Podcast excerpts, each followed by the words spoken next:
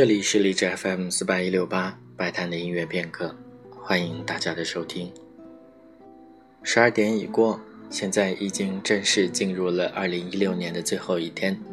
在今天的节目当中，我们将继续来听布鲁克纳的第九交响曲。第二乐章是一个诙谐曲，这个安排和贝多芬的第九交响曲是一样的。听过了各种各样的诙谐曲，大概我们已经习惯了诙谐曲听起来一点也不幽默或者诙谐。和贝多芬的诙谐曲一样，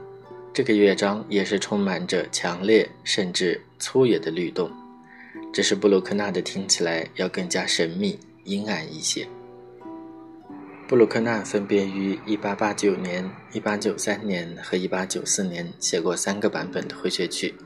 其中第二和第三版包含了亨德尔的清唱剧《弥赛亚》里面的哈利路亚大合唱。下面就请大家一起来听布鲁克纳的第九交响曲第二乐章诙谐曲。